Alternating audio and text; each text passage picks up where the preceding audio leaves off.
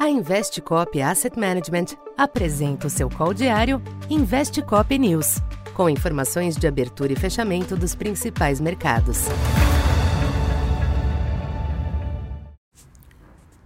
Bom dia, eu sou Silvio Campos Neto, economista da Tendências Consultoria, empresa parceira da Investcop.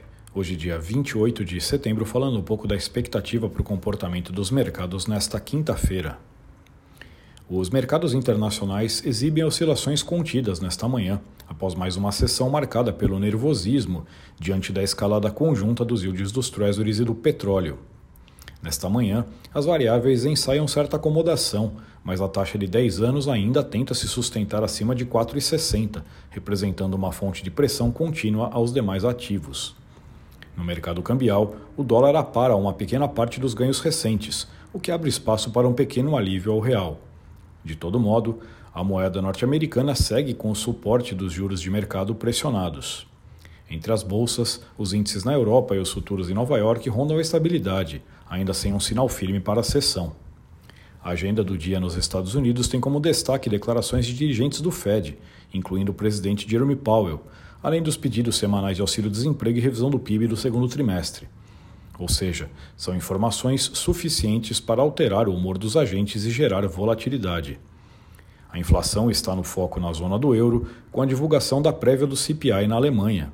Os índices regionais já divulgados no país mais cedo apontaram uma tendência de desaceleração. Entre as commodities, o petróleo acomoda-se após mais uma sessão de alta, com Brent na faixa de 96 dólares. Já o minério de ferro voltou a subir nos mercados asiáticos, a despeito da crise envolvendo o setor imobiliário chinês. Nesse sentido, as ações da empresa Evergrande tiveram as negociações suspensas em Hong Kong. No Brasil, o ambiente externo da abertura favorece um dia mais ameno, mas diante dos juros ainda pressionados e da agenda do dia, não se pode descartar uma nova rodada de estresse.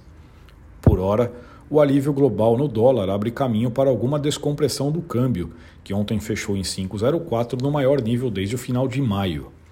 Na curva de juros, os yields ainda elevados lá fora dificultam uma correção das taxas médias e longas, enquanto os curtos avaliam o relatório de inflação do Banco Central, que não deve alterar a leitura de manutenção do ritmo de corte da Selic.